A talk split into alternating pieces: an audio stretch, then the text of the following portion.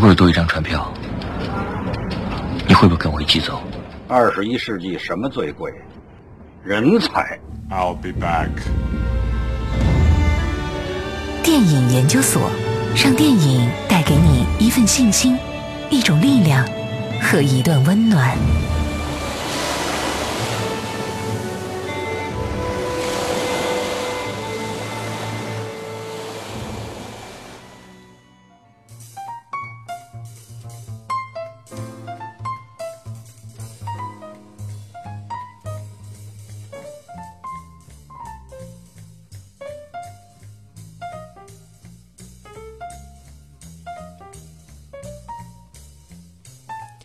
半点之后，欢迎大家继续锁定 FM 八八二成都故事广播 Happy Radio，为您准时敞开大门的电影研究所，我是依然。您现在收听到的是一档专业的电影节目。我们今天的互动话题就是：你看过哪一部电影是属于重口味的范围，而且让你印象深刻的呢？在微信平台上，有一位叫做水善的朋友说，毫无毫无质疑，重口味的鼻祖是下水道的美人鱼。此片我无力吐槽，不是一般的恶心。哼。中午的时候，希望你刚才没有听到这部影片的名字啊。另外呢，有一位四九二六九七六九零的听众说，是杰森斯坦森的《怒火攻心》这个电影的槽点太多了，你怎么也想不到他会去接这样的片子，让人大跌眼镜。这是让你觉得重口味的吗？另外呢，还有一位在微信平台上，呃，好意之羊驼说。呃，是独裁者。有人觉得这是一部喜剧，但是细细的回想一下里边的那些镜头，确实让人难以接受。也许是他的喜剧成分掩盖住了。说到重口味，依然想起来前两天我看了一部印尼的电影，叫做《突袭》。嗯，我觉得这部电影是属于重口味的，因为这部电影当中有大量的专业贴身的搏击术呈现出来。嗯，很多动作，很多动作设计是比港片动作戏还要精彩的。那听节目的各位，您觉得哪些影片是让你觉得是重重口味的啊？可以给我发短信零二八八四三三幺八八二，或者是关注我们的微信平台，拼音搜索幽默八八二。当然，这个重口味没有一个明显的界限，您觉得可能是感情上的，甚至是风景上的，或者说是故事。背景上的都可以，我期待你跟我互动啦。接下来呢，要进入到依然零距离。各位现场的媒体朋友们，大家好！欢迎大家来到电影《小时代》的首映礼现场，我是成都电台主持人依然。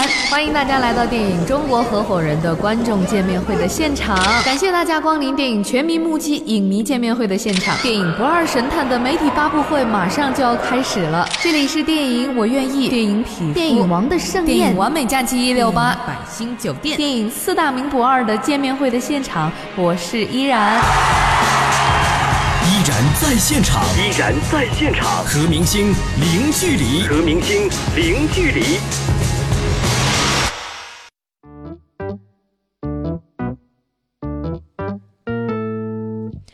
依然零距离。今天我要带各位走进凯德天府的延吉又旗舰店，对话金马奖新晋最佳创作短片导演耿军，聊一聊这位北漂如何把拍电影的想法变成了行动。按说，独立电影导演给人的感觉总是特别酷啊，有点拽，或者说是放荡不羁，艺术气息浓重。但是当耿军导演站在我面前的时候，我觉得他是笑容可掬，聪明的锃亮的脑袋上反射出了他东北人的幽默。当天，我和很多专程前来的观众朋友们先一起观看了耿军导演获奖的这部短片《锤子镰刀都休息》。电影当中的两个做坏事的人遇到了一个做坏事的人，他们团结起来一起做坏事，但是由于软弱，他们做不成坏事。呃，另外呢，在电影当中还有一个有信仰的人，在这几个做坏事的人周围生活着。大概啊，电影故事就是这样的。耿军导演说，这是一个在荒废的环境里的一个荒唐的故事。如果现在听节目的各位，您有时间有兴趣，可以看看这部影片。在当天的活动结束之后，就有一位晚到的观众拉着我问，在哪儿能够看到这部电影啊？答案呢是网上，一搜就有。那由于当天的采访加观众的提问有将近两个小时，所以我今天截取的精彩片段是对每一位看过或者是没看过这部影片的观众理解起来都没有障碍的。也希望耿军导演的亲身经历能够给现在收音机前的每一位有想涉足影视圈、想学导演摄影，或者是您学的就是这个专业，想要在艺术领域踏出一片天的听众朋友给一些参考和帮助。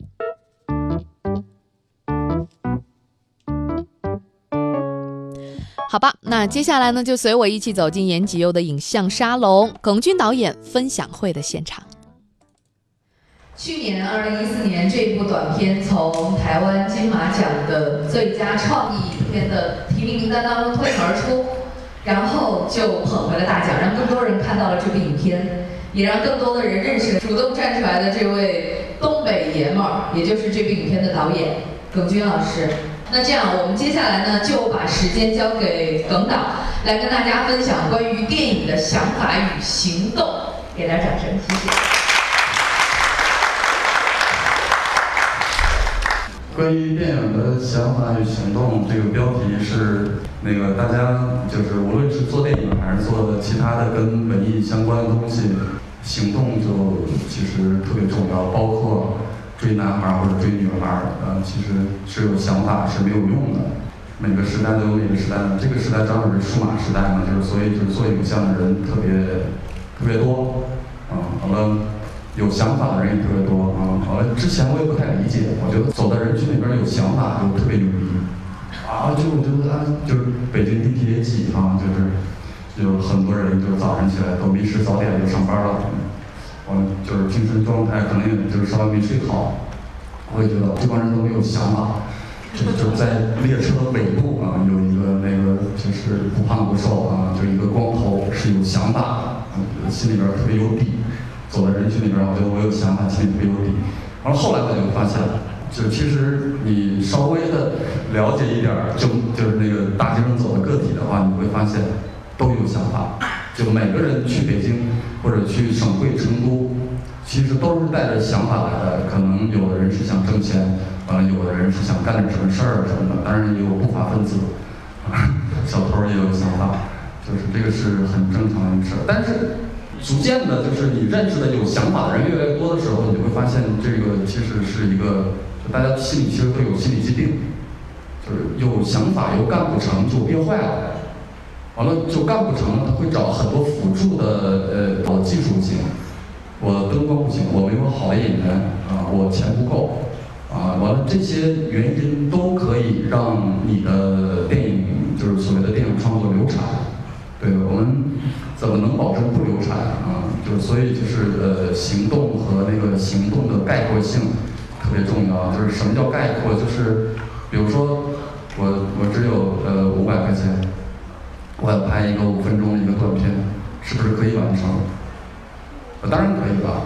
就是呃，比如说我在这个延吉我这个这这个空间，一男一女啊，对，就是两个人在这儿，是不是可以五分钟就是聊分手，或者是俩人聊结婚就能拍得很精彩？就拍一个短片，完了五百块钱拍完之后，就是请两个演员去吃饭了。呃，后期自己来弄一下，其实是可以的。就是我们可能遇到最最大的障碍都是自己自己找的，就我们无法在或者这儿春熙路拍一场枪战戏、刀砍人的戏，啊，拍一场爆破戏，就是那个其实是大制作。我这个其实这个短片只有两个场景，一个场景是就就是塌陷区的废墟被雪盖住了，还比较干净。就冬天以外的季节不好拍，是因为脏东西都露出来了，就是垃圾、工业垃圾啊、塑料袋儿什么的，特别难看。所以雪盖上之后就特别整洁，就是它有一种那种荒芜感。完了，还有一个就是室内场景，室内场景就是我家还没被拆掉的房子，两个场景，演员是呃跟我合作了十多年，只演过独立电影的演员，摄影也是想搞一把艺术，就综合到一起，其实是一个。就是大家想做一件事儿，然后想把这件事做成，然后呢就十八天的时间吧，拍了这个。这个是我的第六个电影，就是我之前还拍过长片、短片啊什么的，就是不太好意思拿出来给别人看的片子。就这个是呃，一个五十二分钟不长不短、不干不尬的一个长度。完了，写了四十七场戏啊，完了，我觉得我表达完了，我就可以了。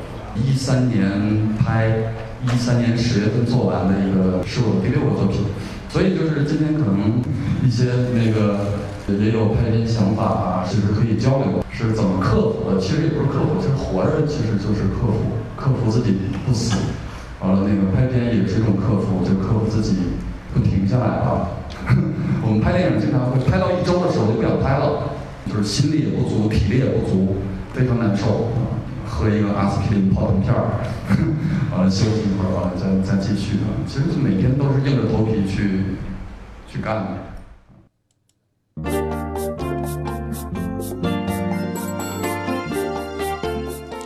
刚才依然跟大家分享到的是耿军导演讲述的他如何把拍电影的想法变成了行动，有一点儿轻描淡写的意思。之后呢，我跟各位观众的提问，慢慢的激发出了他讲述更多的奋斗过程当中的细节，起或者是落。但是没有改变的是跟他电影当中一样的自嘲和黑色幽默。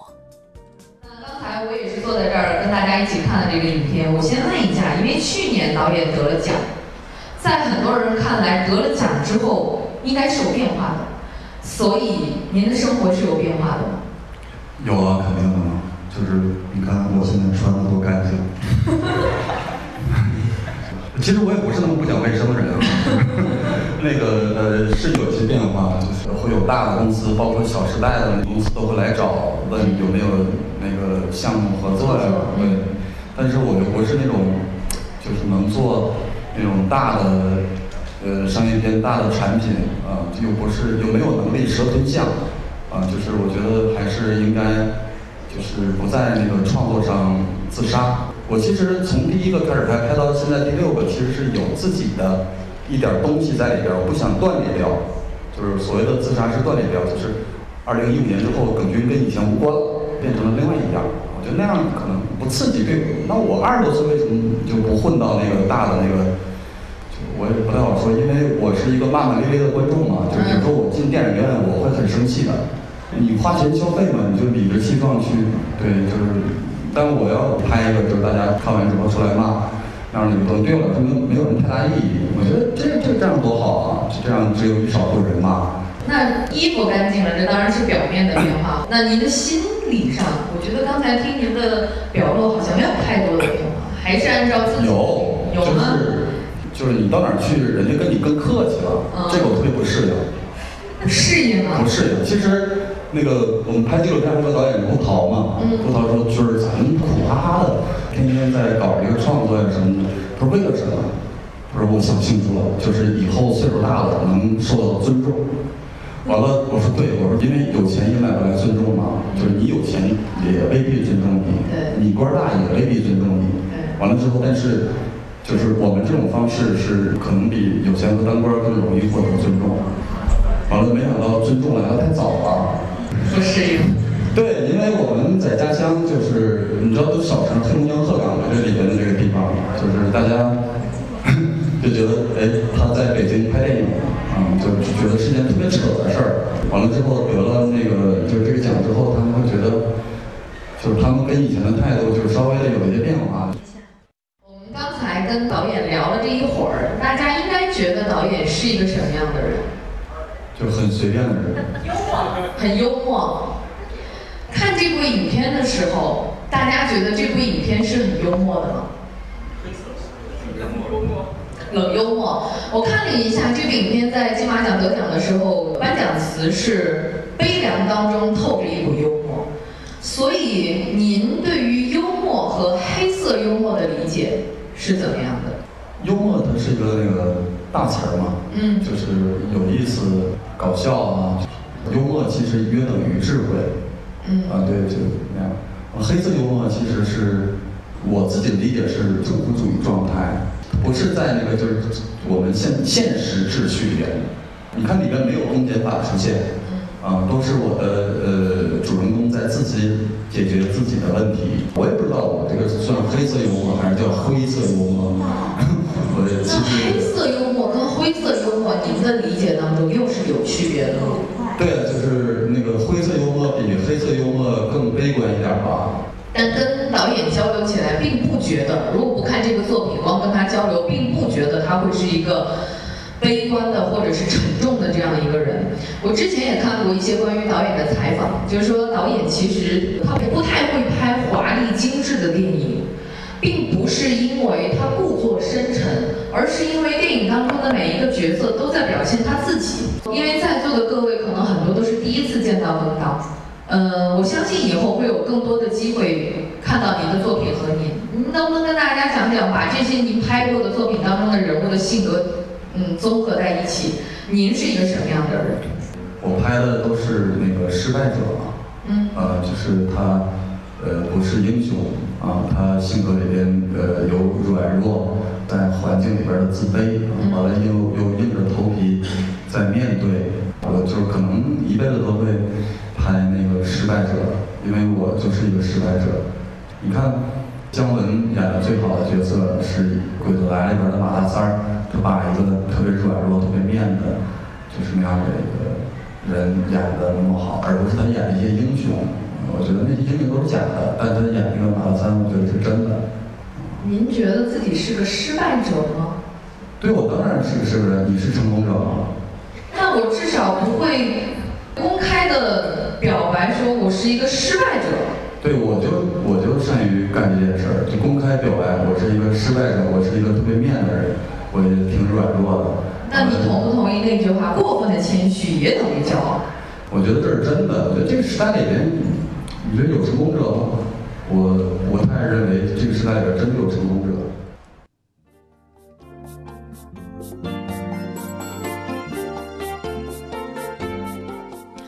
通过刚才我跟耿军导演的交流，您听出了什么？也许您听出来的是耿军导演的真实，也许您听出来的是耿军导演的悲观。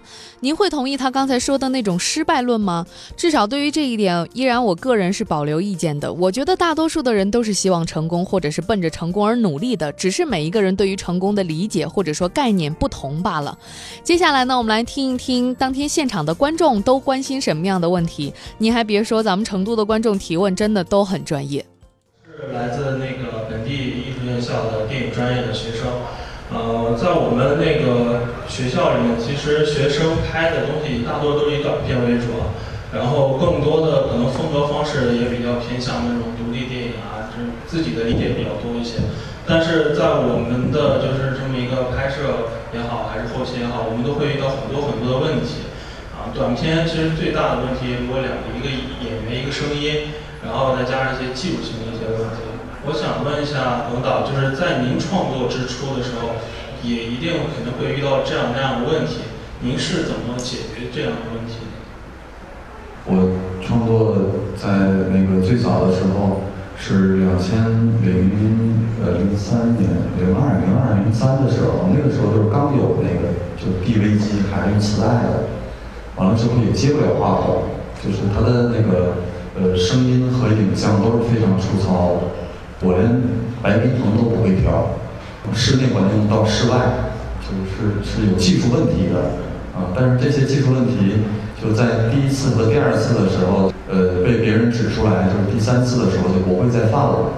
它是稍微的有一个过程，但是这个过程就是代价特别惨重啊。我现在也不敢把我拍的第一个短片叫《山楂》。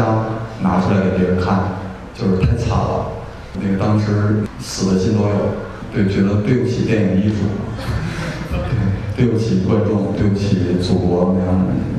完了后来，其实第二个片子叫呃《散装日记》，那个技术也很差，声音啊什么的都是随机话筒，呃呃光也不接啊，但没关系，你会看出来一个年轻人那个用东北的方式来。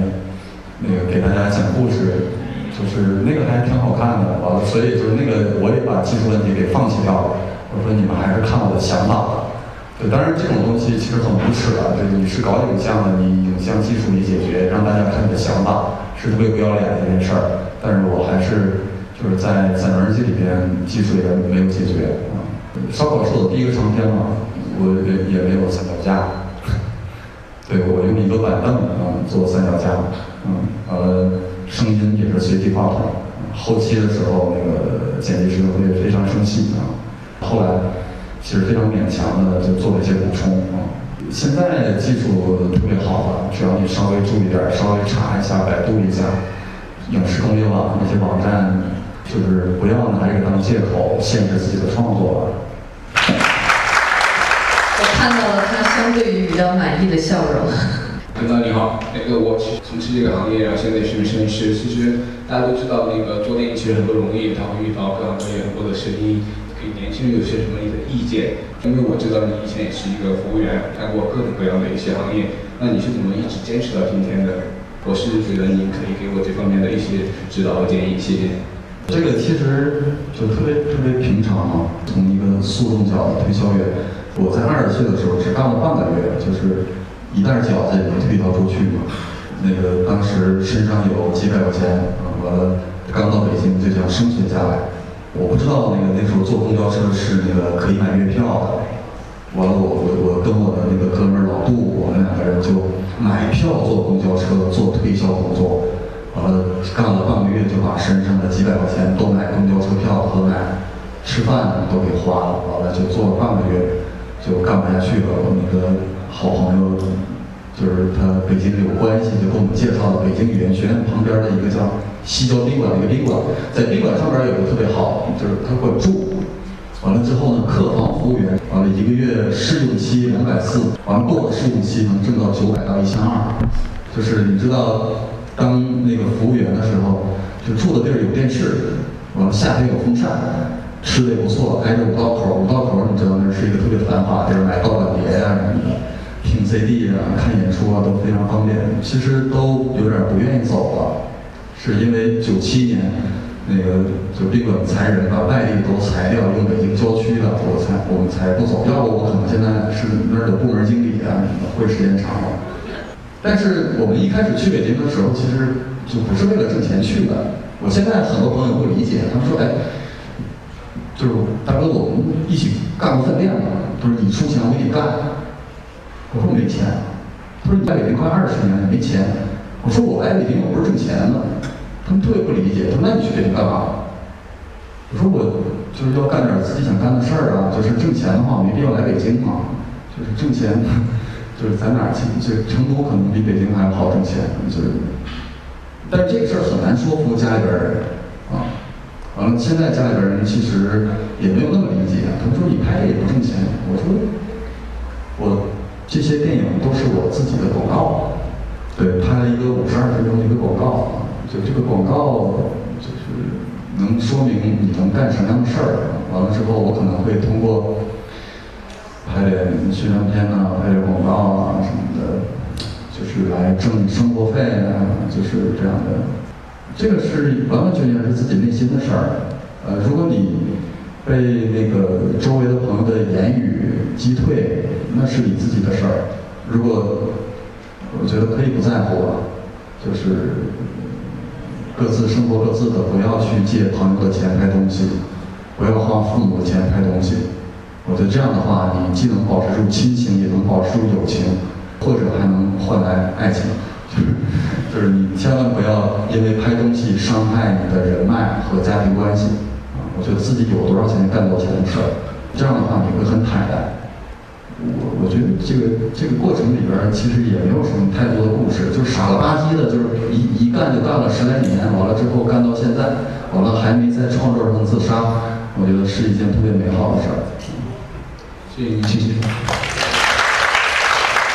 我觉得刚才领导有一句话说的特别好，就别借钱去拍，因为往往你借了钱，你就会有背负不该有的壳，然后往往劲儿就会使大了，劲儿一使大了，往往就过了之后就不会有什么好的结果。在电影《锤子镰刀都休息》当中有这么一段片段，我们来听一下。你说人得需要解剖？我觉得需要三十个，一个月一个朋友家去一回。你到谁家不给口饭吃？这样活就特别好。我就打算这么过。真的。那你现在有多少个朋友？俩加你仨。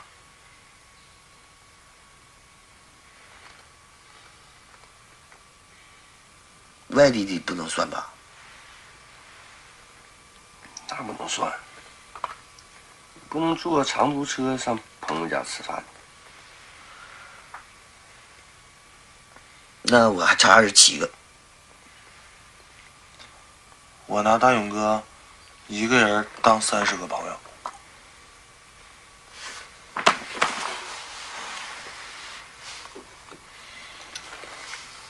我还差二十九个。咋差那些呢？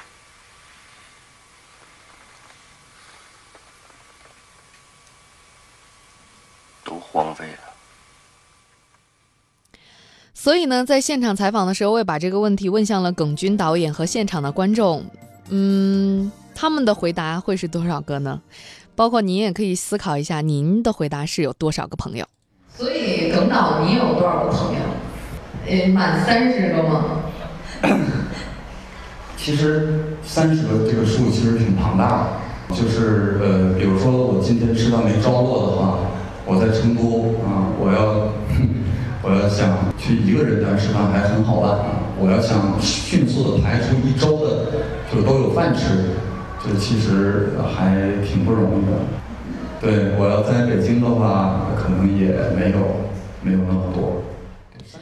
昨天晚上呢，我也在我的朋友圈里发了这样一句，说我也在盘算我到底有多少个朋友。这个朋友特指那些可以毫无顾忌去你家蹭饭的朋友，在线等。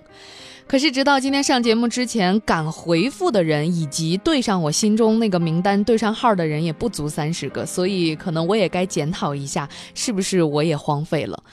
依然觉得荒废是一个特别残忍的词，不要让它驻扎在你的生活里吧。亲手撕了所有的照片。今天节目呢就是这样了，感谢各位持续一个小时的收听，我们明天中午十二点再会了，拜拜。曾经相爱的感觉，在心里翻滚，不能吞咽，挪不出空间去藏住眼泪。以为自己需要点时间，就算心支离破碎，也还能归位。到底什么被毁灭？